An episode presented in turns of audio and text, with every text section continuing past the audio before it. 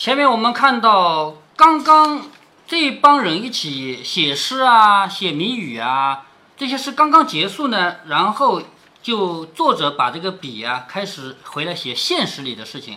什么事呢？袭人要回去了。袭人这次回去呢，跟上次不一样。上次呢是过年的，想要他回去看看。这次呢是他妈妈病重。那袭人走呢，这次我们发现啊，王熙凤在这个事情上面管得非常到位。就说你袭人回去，代表的是我们贾家，你出去不是你一个人的事儿，是我们整个贾家的事儿。所以穿什么衣服一定要好，要多少人跟着，要什么样的包袱，而且如果要住下来呢，你连这个铺盖都要我们家送去，不能随便住。这里凤姐儿又将怡红院的妈妈换了两个来。好，袭人走了以后，怡红院里面的顶梁柱没有了，就是最大的这个丫鬟没有了嘛，所以把怡红院的妈妈叫了两个过来，吩咐说。袭人只怕不来家，你们素日知道那大丫头们哪两个知好歹，派出来在宝玉屋里上夜。就是贾宝玉住的房间啊，有最核心地带，就是最小的那个中心地带呢，是谁在那负责的？平常不是袭人吗？现在袭人不在这儿，那谁呢？就叫妈妈去说，要派最好的人到里面去上夜，就是值班。你们也好生照管着，别由着宝玉胡闹。两个妈妈去了一时回来说。派了晴雯和麝月在屋里。好，晴雯这个人，下面要隆重出场了。我说过，这个《红楼梦》有的回他就是某某人的传记，是不是啊？下面就是晴雯要隆重的出场，要有他的故事了。派了晴雯和麝月在屋里，我们四个人原是轮流代管上夜的。凤姐儿听了，点头说：“晚上催他早睡，早上催他早起，就是要早睡早起啊，是不是？”老妈妈们答应了，自回园去。一时果有周瑞家的带了信来，回凤姐儿说：“袭人之母夜已停床。什么叫停床啊？就是已经成了尸体了，在床上了。停床这个字表示什么呢？表示还没有放到棺材里，这个过程总有的是不是？所以现在已经死掉了，还没有入殓到棺材里去，叫已经停床，不能回来了。”凤姐儿回明了王夫人，一面着人往大观园去取她的铺盖妆令，铺盖就是睡觉的那些被子之类的，妆令就是化妆用的东西。好，这些全部送去。宝玉看着晴雯、麝月两个人打点妥当，送出去之后，晴雯、麝月皆卸罢缠妆。好，晚上了嘛，就是把这个妆卸掉，脱换裹裙袄。晴雯只在熏笼上围坐。熏笼是什么东西呢？就是。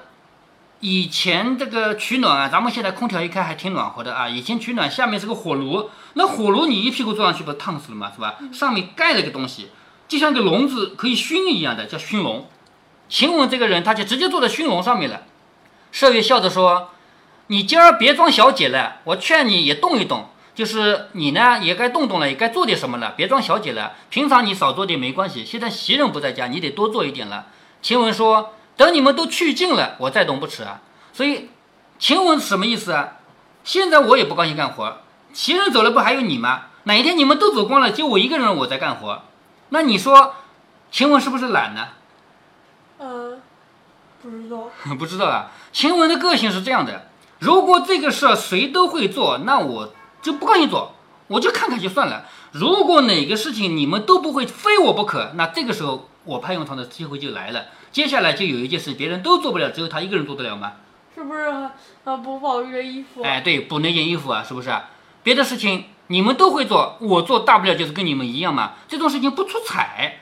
晴雯是这样的个性啊，她跟袭人不一样，袭人是什么事情都做得妥妥帖帖的，是吧？她说等你们都走光了，我再动也不迟。有你们一日，我却受用一日，就是我享受一下。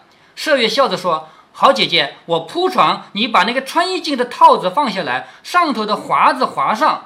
华子是什么呢？就是插销，就是咱们现在这个门窗啊，插销不多见了啊，就是一插上去之后它就打不开了。好，你把那个划上。你的身量比我高些，就是你长得比我高嘛。说着便去与宝玉铺床。晴雯嗨了一声，说：“人家才做暖和了，你又来闹。他不是坐在熏笼上吗？我刚做暖和了，你又来闹。”这时，宝玉正做着纳闷，想袭人之母不知是死是活。忽然听见晴雯这么说，便自己起身出去，放下镜套，划上消息。这个消息就是这个插销啊，就是贾宝玉听说麝月叫晴雯去做什么？晴雯说：“我刚刚有点暖和，你让我去干活。”结果贾宝玉自己去干活了。你说这个主人啊，就是他根本就没有什么主仆这样的观念的。你们不做我做吧，是不是？进来笑着说：“你们暖和吧，都完了。就是你们两个人都在那暖和吧，有什么事我去做吧。”晴雯笑着说：“终究是暖和不成的。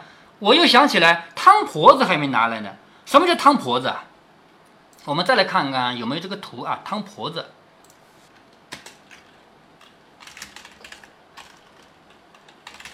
你如果说单纯的看文字，好像是一个姓汤的婆婆，是不是？汤婆子，其实汤婆子是一个东西啊。我们来看看，好，这都是汤婆子，什么东西知道吗？这是？不知道。这就是古代的热水袋，它是用铜或者铁做的，一般都是铜啊，因为铁这个东西就是会生锈啊什么的，灌了水的里面灌热水的，知道吗？铁会生锈，所以一般都是铜做的。古代不像咱们现在啊，咱们现在有热水袋，热水袋这个东西要想发明的话，依赖一个东西，依赖一个原材料，橡胶，是不是？嗯。没有橡胶的年代，怎么可能有热水袋，对不对？所以古代的热热水袋都是用铜做的，知道吧？这个盖子，嗯。嗯。铜的隔热性怎样的？铜导热很好的，是吧？你要它隔热还是要它导热？啊？汤婆子这个东西呢，它的形状这样扁扁的，就为什么它的形状是扁扁的呢？你要考虑到它的用处，它是晚上放在脚那头捂脚的。如果它是圆圆的，不是早滚了吗？是不是？所以做成这种形状啊，灌了热水把它盖盖好，盖好了不漏啊，然后放在这个被窝里啊，脚那头，因为我们睡觉一般脚最冷嘛。好，他说终究是暖不成的，又想起来汤婆子还没拿来呢。少爷说。真难为你想着，他素日又不要汤婆子，咱们那个熏笼上暖和，比不得那屋里抗冷。今儿可以不用。宝玉笑着说：“这个话，你们两个都是那上头睡了，我在外边没个人，我怪怕的，一夜也睡不着。”晴雯说：“我是在这里。”麝月往外边去睡去。两人说话间已二更，麝月早已放下帘幔，移灯炷香，服侍宝玉卧下，两人方睡。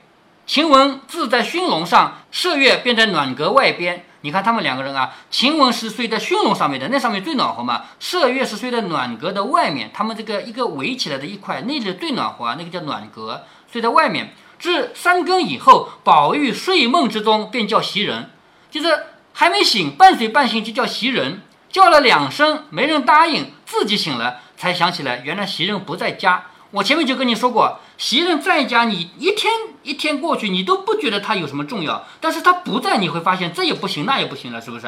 所以他夜里喊喊袭人，喊喊没人理他，他自己就醒来了。他想起袭人不在家，自己也好笑起来。晴雯已经醒了，因笑着喊麝月说：“连我都醒了，他守在旁边的还不知道，真是个挺死尸的。就是说那个睡着的，睡得很死啊，挺死尸的。”麝月翻过身来打哈欠，笑着说。他叫的是袭人，跟我有什么关系啊？也就是说，其实麝月已经醒了。按理说贾宝玉喊了你做一个仆人丫鬟，你该起来是不是啊？可是他说他又不是叫我的，他叫的是袭人啊，关我什么事啊？是吧？就是明知道袭人不在，他喊也喊不着人，我反正他没喊我，我不管，就这样的人，你知道吧？因问干什么，宝玉要喝茶，麝月忙起来，单穿红绸的小棉袄儿，就穿的比较少啊。宝玉说。披上我的袄儿再去，仔细冷着，就是外面那么冷啊！你把我的衣服穿了再去吧。麝月听说，回首便把宝玉披的起夜的一件雕刻满金暖袄披上，下去把盆内洗了手，先倒了一盅温水，拿了个大素盂，好，先洗手啊！你不能不洗手，那个脏脏的就给主人倒茶啊！先洗手，然后倒了什么？然后倒了的第一杯不是给你喝的，是给你漱口的。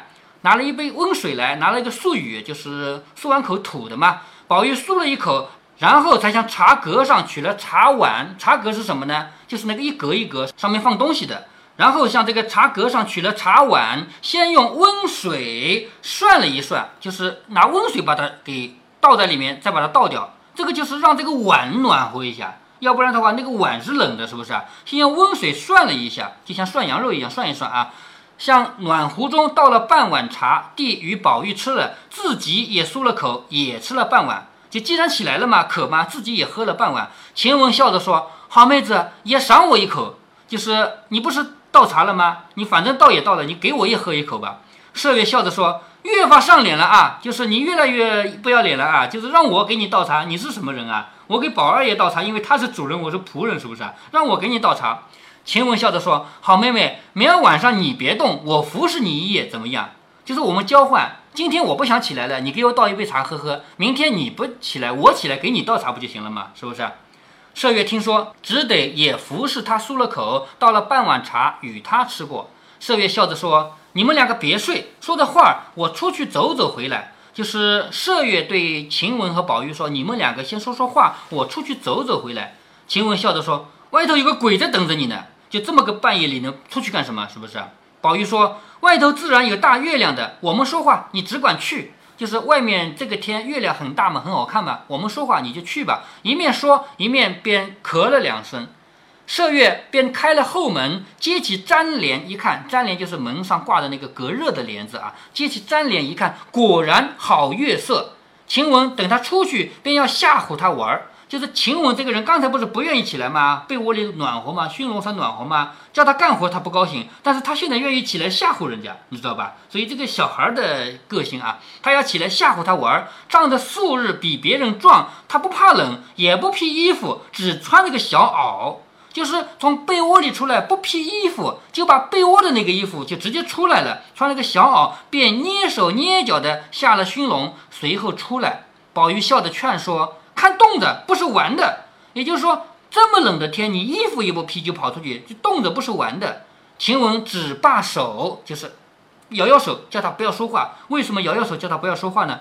他存心是去吓唬人的。你这样一说的话，外面都知道了，我吓谁去啊？是不是啊？所以摇摇手，随后出了房门，只见月光如水，忽然一阵微风，只觉得清肌透骨。那个风吹过来很冷，就像侵到我们肌肉啊、骨骼里去一样，清肌透骨，不禁毛骨悚然。心下自己想到，怪到人家说热身子不能被冷风吹，这一冷果然厉害。一面正要下麝月，只听宝玉高声的喊说：“晴雯出去了。”好，你想啊，贾宝玉为什么要高声的喊说晴雯出去了？为什么？他是为了帮麝月不被吓着呢，还是为了帮晴雯？帮麝月，哎，帮麝月是吧？就是告诉麝月，有人出去了就不要被吓着了。其实他是为了帮晴雯。你如果吓不着人，你不就回来睡觉了吗？那衣服也不穿，跑外面去了，是不是啊？冻着该怎么办？我让你吓不成，你就只好回来了。其实是为了帮晴雯啊。他说，晴雯出去了，晴雯忙回身进来，笑着说：“哪里就吓死他了？骗你惯会这个结结仄仄的老婆汉相的，就是你这个样子啊，就是缩手缩脚的样子。”宝玉笑着说：“我倒不是为了吓坏了他。头一则你动的也不好，二则他不防，不免一喊。如果喊醒了别人的话，那不是玩的，是吧？如果说一喊，旁边别的那些守夜的婆子们听到了，起来抓贼了，那一看原来是你们闹着玩，你们这些人还有规矩没有？是不是？半夜里闹什么闹？是吧？所以，万一把别人吵醒了以后，人家就要说袭人才去了一天，你们就这样见神见鬼的。”你来把我这边的被子掖一掖，就是把我这个被子啊给塞塞好。晴雯听说，便上来掖了一掖，伸手进去握一握时，宝玉笑着说：“好冷的手，就是晴雯这么冷，到外面跑了一圈嘛，好冷的手。”我说看冻着，就是我说过你当心冻着的。